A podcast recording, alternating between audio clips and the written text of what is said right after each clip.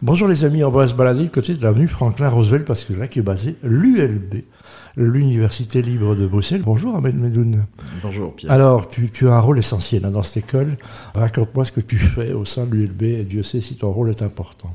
Eh bien, on imagine souvent qu'une université, c'est d'abord une scène sur laquelle on donne cours, où il y a des auditoires avec des étudiants, ça c'est la vitrine, et puis il y a la vie euh, qui fait en sorte que cette 20e commune de Bruxelles... J'aime bien cette idée, moi. Donc, euh, donc c'est 20e commune et, pourquoi pas 20e commune parce que 38 000 étudiants, euh, un peu plus maintenant, 7 500 membres du personnel, tu additionnes tout cela et cela fait effectivement euh, ben, à peu près Saint-Gilles. Euh, si tu mets bout à bout les territoires occupés par cette université, dans l'espace bruxellois, mais en dehors aussi, à Gosselies, à Charleroi, depuis, depuis ce soir, euh, puisque Ça, c'est surprenant de savoir que l'ULB Bruxelles, c'est comme l'aéroport de Charleroi-Sud, de Bruxelles-Sud un peu. Je ne savais pas qu'on s'étendait jusqu'à Charleroi et Mons.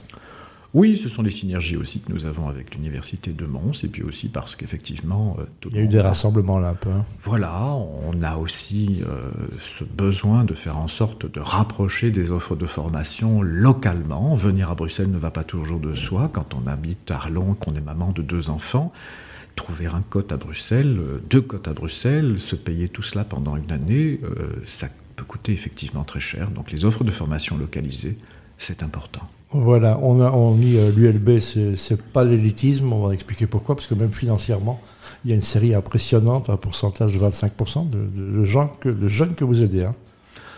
Oui, c'est important d'imaginer que poursuivre des études aujourd'hui, euh, euh, c'est plus facile en Belgique qu'aux États-Unis. J'ai enseigné aux États-Unis, les droits d'inscription s'élevaient à plus de 30 000 euros euh, aisément. Euh, nous avons la chance d'être dans un pays dans lequel les droits d'inscription sont faibles. Si on va dans, une, dans, un enseignement supérieur artistique, par exemple, comme à la Cambre, euh, derrière les studios ici, mhm. eh bien, ce sera à peu près 500 euros sur l'année, 835 euros pour un droit d'inscription à l'université. Et pour les étudiants qui n'ont pas de moyens, il y a évidemment les bourses de la Fédération Uni-Bruxelles, mais aussi toutes les aides qui existent et qui sont organisées par les universités. Concrètement, ça veut dire manger pour moins cher, loger pour moins cher, recevoir des bourses, des euh, euh, droits de tirage dans les librairies pour le matériel, euh, notamment les livres, les syllabies, etc. des connexions Internet gratuites, des ordinateurs loués ou offerts, etc. Donc on a une raquette ou un filet social dont le maillage est extrêmement, euh, extrêmement fort. C'est simple, donner plus à ceux qui ont moins et faire en sorte que ceux qui prennent l'escalier euh, puissent avoir un sac à dos allégé par rapport à ceux qui ont la chance de pouvoir prendre l'ascenseur, qui est d'ailleurs souvent en panne. On leur offre des, escalators, alors c'est ça hein Exactement, en tout cas, on leur tend la main. Très bien. Un peu d'histoire, hein. l'ULB, ça, ça, date de quand? Avant, après la Belgique? Ça date d'après la Belgique, puisque à l'époque, euh, mais euh, tu le sais bien, nous, la Belgique s'émancipe euh, des Hollandais, euh, en tout cas de l'occupation des Hollandais, et après la création de l'État, progressivement, l'une des grandes questions qui se posaient, c'était de savoir où nous allions former des enseignants, puisque le monde catholique, le pilier catholique, lui, fournissait à la fois euh, des écoles, mais aussi euh, des enseignants. Le développement d'un réseau d'enseignement euh, dit officiel a nécessité de pouvoir aussi avoir ce type de formation. Je suis moi-même issu de ce pilier-là, puisque mes premières études se sont faites à l'école Charles Bulls comme professeur de français. La ville de Bruxelles a une longue tradition de production d'enseignants dans ce, que l'on appelle encore aujourd'hui le pilier euh, le pilier laïque, c'est un peu le reflet de l'histoire de la Belgique. Les choses se sont un peu estompées avec le temps, mais la réalité reste quand même euh, celle-là. C'est un pays qui est marqué par, euh, par ces, divisions linguistiques, mais aussi ces divisions confessionnelles entre laïcs et, catholiques. Et il y a une grande appartenance hein, aux ULBistes, même les alumni. il y a une accroche très importante à l'ULB. on le voit avec la saint par exemple. Oui, c'est une et c'est normal parce que les premiers pas de jeunes que l'on fait euh, dans une université, la fête, les nouvelles amitiés, de nouveaux territoires, de nouveaux horaires, de grandes émotions, les premiers baisers parfois, et parfois même euh, euh, des couples pour longtemps, un, ce sont des premiers pas de vie extrêmement intenses, ce qui fait que l'adhésion à, cette institution, à cette grande famille, généralement ne se délite pas avec le temps que du contraire. Ahmed est avec nous, on parle de l'ULB, Ahmed Medoun, qui s'occupe justement de euh, un peu le, le, le, géo, du côté un peu liant, fabricant de liens. Euh, les étudiants ont des besoins, les membres du personnel aussi, et c'est vrai que quand on travaille dans une université, quand on étudie dans une université, on a besoin de logement, on a besoin de restauration, on a besoin de services culturels, on a besoin de bourses, on a besoin de services médicaux. On a besoin de crèches lorsqu'on a des enfants. Euh, on a besoin d'appui euh, psychologique. On a besoin euh, de soutien à tout point de vue, en ce compris pour des étudiants, par exemple, que l'on appelle les étudiants à besoins spécifiques. Ce sont des étudiants qui peuvent être majoritairement aujourd'hui des étudiants dits en situation de handicap. On en a près de 800 pour lesquels nous cherchons avec les facultés, avec chacune des facultés, des accommodements raisonnables pour faire en sorte que euh, leurs examens puissent se faire dans des conditions aménagées, par exemple, plutôt que d'avoir deux heures pour un examen, ils en ont alors trois. C'est vrai pour des étudiants, par exemple, qui ont des déficiences euh, euh, oculaires ou des problèmes de, de dyslexie. Et puis il y a les sportifs de haut niveau, on arrive dans une année olympique aussi. Exactement. Il y a eu quelques ULBistes qui ont été des Olympiens ou d'autres donc ça reste important puisqu'il faut accommoder, euh, en général, les activités sportives, elles ont lieu, paf, juste au moment des examens en fait. C'est exactement cela. C'est vrai que nous avons euh, des talents qui doivent, euh, qui, qui, peuvent s'exprimer, qui souvent portent les couleurs de la Belgique très très haut, très très loin. Et nous avons la chance d'avoir aussi beaucoup d'enseignants qui comprennent évidemment que nous sommes dans le temps des accommodements de vie euh, qui parfois sont multiples. Hein. Un étudiant travaille, un étudiant euh, peut être sportif de haut niveau, un étudiant peut être parent, un étudiant peut être plus âgé, un étudiant peut être euh, également réfugié politique. nous avons aujourd'hui une euh, un village planétaire qui est, qui est l'université. à l'image de Bruxelles. Bruxelles est très bigarré. On parle de 124 nations, hein, je crois, qui sont présentes. L'ULB est représentatif de Bruxelles, j'imagine. Elle est tout à fait euh, le reflet de, Bruxelles, deuxième ville la plus cosmopolite au monde après Dubaï, euh, sur base de l'origine des, parents. Et donc oui, effectivement, nous accueillons toute cette, toute cette diversité avec près d'un tiers qui, qui viennent euh, qui viennent de l'étranger. Donc ça reste une tour de Babel aussi quelque part. Hein. On voit, on, passe souvent devant quand vous rentrez, traversez le campus. Ça vaut la peine de le faire un jour. et on parlera tout à l'heure de ce campus magnifique qui a l'air de se construire sur les boulevards. Donc euh, il y a beaucoup de choses. la, plaine d'entraînement hein, de la VUB aussi. Donc on, ne connaît pas bien ces endroits quand on ne les a pas fréquentés. Hein. Alors c'est vrai qu'effectivement la ville euh, se transforme rapidement. Il y a quasiment un district universitaire qui est en cours de création. Vu de haut, c'est tout ce quartier qui va du Solbosch vers la plaine. Et puis effectivement, ce nouveau campus qui est... Euh, Où il y avait le projet CIU, comme ça, les gens reconnaissent un petit peu. Donc euh, on voit que ça se monte, on regarde. Et qu'est-ce qui va s'y passer? Alors c'est un vrai pur dur campus universitaire ou bien c'est un mélange avec des universitaires et des entreprises, si j'ai bien compris? C'est ça, c'est effectivement un mélange de, de centres de recherche, euh, de logements, mais aussi de services qui répondent aux besoins de la ville.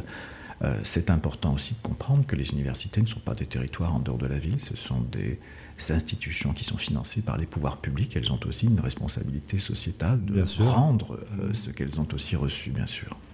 Voilà, on, va pas, on va parler positivement, puis on va pas parler de l'état des jeunes. On, on, vient de vivre deux, trois années difficiles, hein, je crois, partout et dans les universités, de jeunes qui étaient un peu en déshérence. Ça a été très compliqué. Euh, euh, mais on va, on va parler positivement. Quels sont euh, les enjeux maintenant Quels sont les métiers que vous avez euh, au sein de, de l'ULB, en dehors des étudiants évidemment?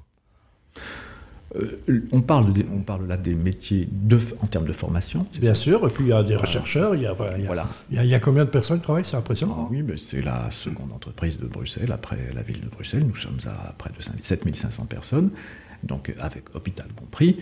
Euh, tous les métiers se retrouvent euh, évidemment concernés dans les filières de, formation, des polytechniciens jusqu'aux médecins en passant par euh, les psychologues, etc. Il y a de la recherche pour le béton. J'ai un ami qui fait de la recherche pour le béton chez vous, donc voilà. Absolument. Sur, la, sur, la, biologie moléculaire, sur la biologie animale, c'est un, un, monde de, de savoir, puis c'est la particularité d'une université par rapport aux hautes écoles, c'est effectivement d'avoir.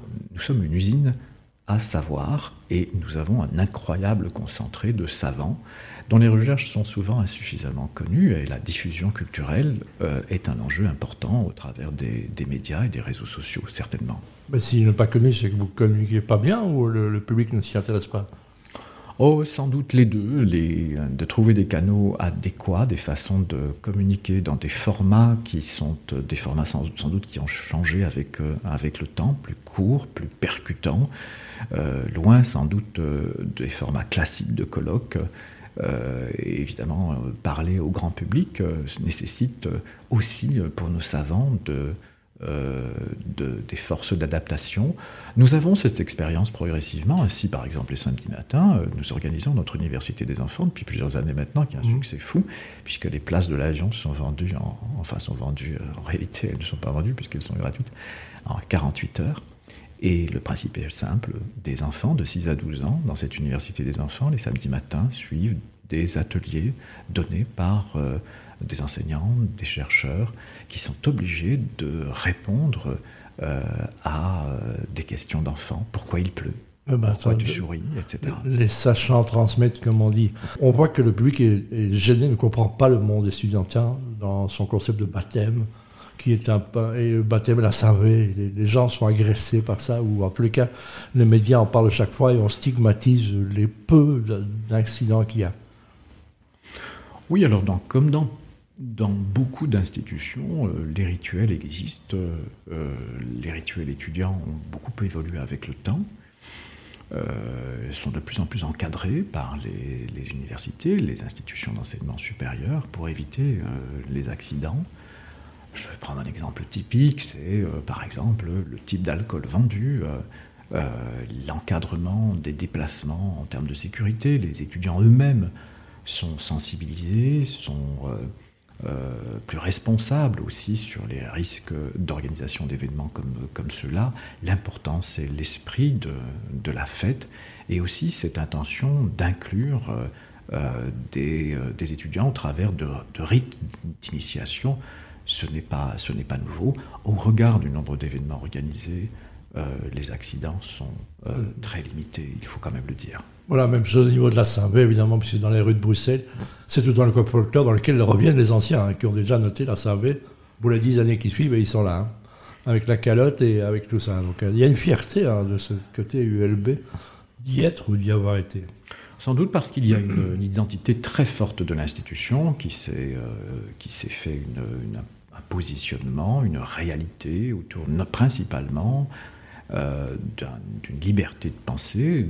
Bien sûr, le libre examen, ce n'est pas qu'un exercice euh, euh, de rhétorique, c'est aussi la capacité à penser le biais out of the box, comme l'on dit, parfois même de façon subversive, et de produire des intelligences qui sont des intelligences parfois un peu postmodernes, en dehors des sentiers battus, et euh, surtout évidemment très allergique au dogme et au prêt-à-penser. C'est un peu la marque de fabrique auquel on rajoute certainement la question de l'engagement sociétal qui tient énormément euh, à l'ADN de l'université.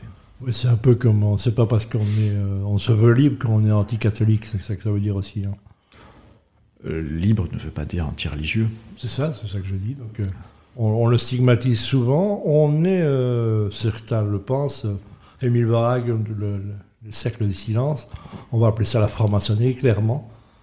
Il y a un lien clair entre l'ULB et la franc-maçonnerie. Est-ce que c'est euh, assumé, c'est caché, c'est revendiqué si vous ouvrez un livre d'histoire sur euh, l'histoire de la Belgique, l'histoire de, Bruxelles en particulier, ben, vous découvrirez qu'effectivement, à l'origine de la création de l'ULB, dans un contexte de rapport de force entre le monde laïque et monde catholique dans les années 30, 1830, eh bien, on verra qu'effectivement, les amis de philanthropes qui est une loge importante à l'époque, composée de représentants politiques pour l'essentiel, mais aussi de membres de, collèges de la ville de Bruxelles et donc du conseil communal.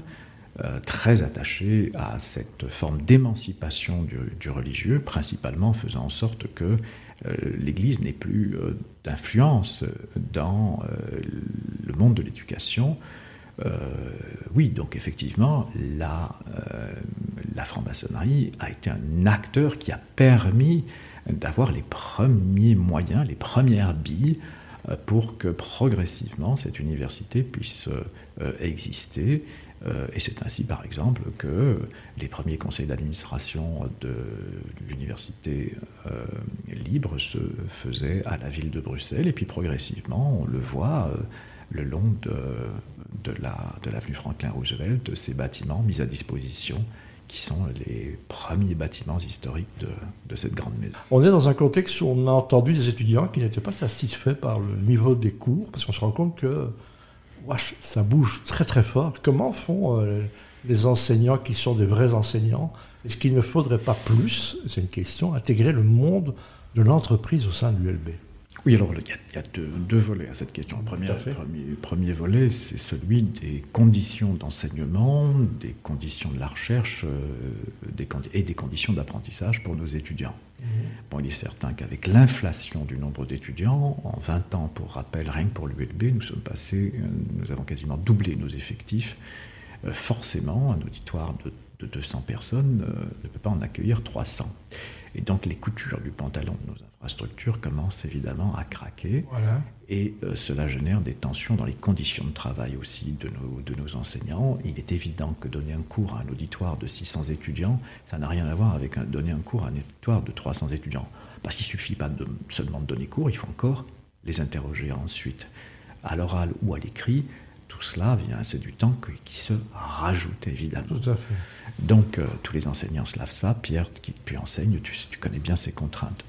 Et donc il est assez normal que euh, les limites euh, de ces conditions d'enseignement et d'apprentissage soient repoussées par des moyens supplémentaires. Il faut de l'argent pour nos infrastructures. Est-ce que, par exemple, aux États-Unis, les gens qui réussissent renvoient hein, souvent, les sportifs et d'autres, c'est le cas aussi en Belgique ou c'est trop timide ça?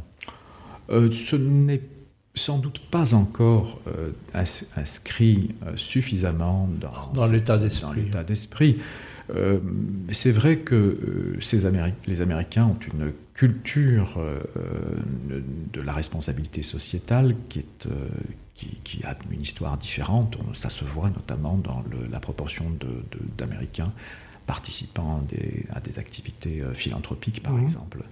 Euh, en Belgique, euh, il est certain que nous devons davantage développer cette idée que lorsqu'on a eu la chance de bénéficier d'une des aides de, la majorité, c'est-à-dire vous et moi et tous ceux qui nous entourent au travers de l'État-providence, de ces, de, ces, de ces cotisations, eh bien, il y a une minorité de ceux qui font l'enseignement supérieur ou universitaire, ou, le plus longuement, ou plus longuement encore, eh bien, euh, d'une certaine, certaine, façon, euh, c'est un investissement social et euh, il est assez normal qu'à un moment donné, lorsque les choses se sont bien passées, pour certains d'entre eux. C'est du take and give, hein, quelque part. On inverse le phénomène, on, reçoit et puis on donne. Donc c'est ça. Et puis un peu ce côté, le monde de l'entreprise, est-ce qu'on se rend compte maintenant, un autre problème, c'est l'intelligence artificielle qui se mêle aussi dans l'éducation et qui ne simplifie pas la, vie des enseignants, en tous les cas au niveau des travaux, des examens, etc. Euh, c'est des choses qui font partie de la vie moderne, il faut s'adapter. Hein. J'imagine que c'est une remise en question importante pour vous, ça. Oui, alors, euh, euh, le monde de l'entreprise est évidemment extrêmement présent. Il ne s'agit pas de former en décalage par rapport aux réalités de, l'entreprise, et puis de nombreux chercheurs ont des contrats avec des développements économiques des résultats de, leurs recherches, ce qui est évidemment important aussi dans quelques secteurs, que ce soit la pharmacie ou d'autres. Euh, en ce qui concerne alors euh, ta seconde question, qui est, un, qui est un défi permanent. Nous sommes évidemment un, village planétaire, mais comme la ville, nous, épongeons toutes les questions que la ville se pose. Les questions en matière de diversité, les questions en matière de d'égalité des chances hommes-femmes, davantage de femmes dans nos sections polytechniques, par oui, exemple. Ça. Euh, tous les efforts qui sont faits pour euh, démocratiser, mais aussi évidemment, comme partout ailleurs, les défis liés à la révolution numérique. Nous ne sommes pas à l'abri de toutes les révolutions, et évidemment, souvent nous les anticipons, et euh, nous devons les intégrer à tous les niveaux. Nous devons les intégrer également dans nos façons d'enseigner, et Covid a accéléré euh, l'enseignement à distance et d'autres façons de, donner cours, avec leurs avantages et leurs inconvénients. Et puis, bien entendu, l'intelligence artificielle va lancer de nouveaux défis, euh, et notamment les défis qui sont, par exemple, mais que nous connaissions déjà euh, en matière, par exemple, de,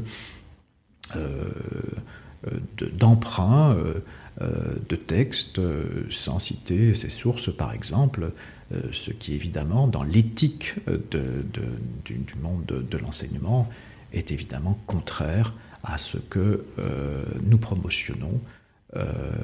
et évidemment la question de l'intelligence artificielle, où effectivement, demain, quelles seront les limites que nous pourrons donner à nos formations pour éviter évidemment de faire en sorte qu'il y ait des, des succès indus pour euh, nos étudiants comme pour nos chercheurs d'ailleurs. En tous les cas, on travaille avec l'intelligence humaine. Hein.